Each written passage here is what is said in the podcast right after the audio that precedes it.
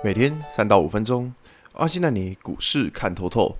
欢迎收听今天的晨间碎碎念。大家早安，我是阿信。今天是六月六号，礼拜一。先来为大家整理一下上礼拜的美国股市。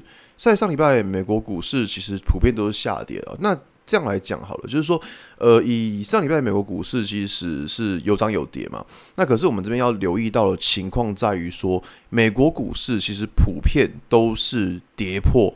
五日均线，OK，好，那在跌破五日均线的情况之下呢，其实我们会去思考的状况有几个。第一个，在过去几天以来，从五月二十号那时候开始，五月二十号开始。从不管是道琼指数或是 Nasdaq 都是一路往上，然后都是一路守在五日均线上。但是从上礼拜五开始，可以看到美国股市已经跌破了五日均线，这边就会开始思考，就是说指数会不会在这边就开始转为一个比较震荡的情况。所以这个不管是像是传产类股的道琼指数，或者是像是科技股的 Nasdaq，都是一样的状况。所以这个是在这礼拜呃，在美国股市的部分会比较留意的。那我们直接来看到台股。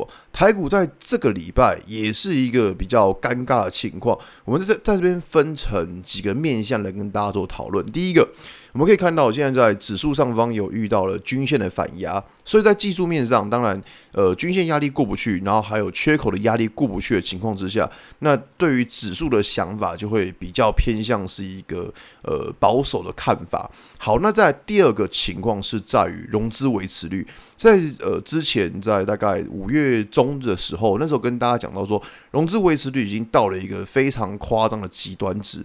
那在这个夸张极端值出现的情况之下，当然我们那时候跟大家讲嘛，它不代表是最低点，但是可能。距离最低点也不会太远。那后来的确后来开始反弹了，但是我们可以看到融资维持率它跌破一百五，那表示说市场已经到了一个呃极端值出现。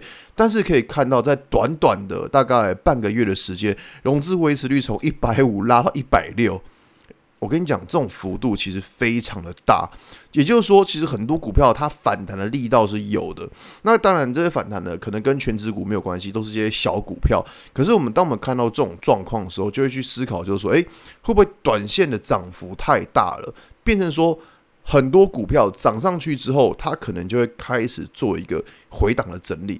这个是在这礼拜的融资维持率比较需要注意的状况。那再来就是。消息面，我们刚刚讲了技术面嘛，讲了筹码面，那现在来看一个消息面，呃，应该说它也比较偏向基本面。就在这个礼拜五，六月十号的时候，要公布美国的 CPI，CPI 就是消费者物价指数，那就是衡量通膨。那在这边市场上。大家一定会想说，通膨的数据到底会不会下来？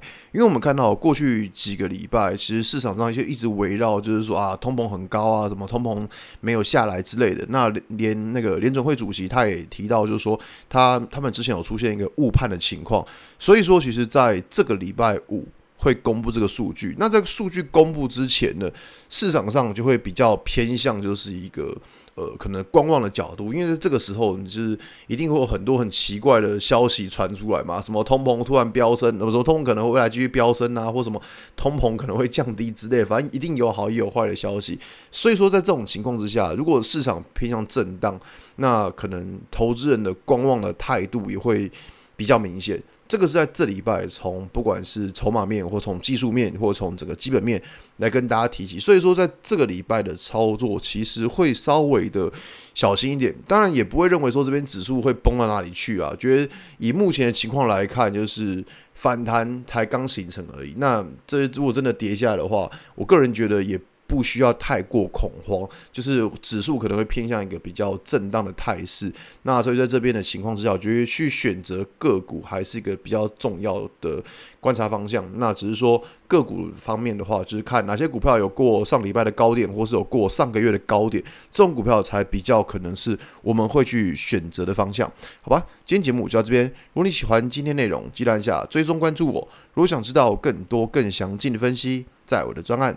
给通勤族的标股报告书里面有更多股市洞察分享给大家哦。阿信晨间碎碎念，我们明天见，拜拜。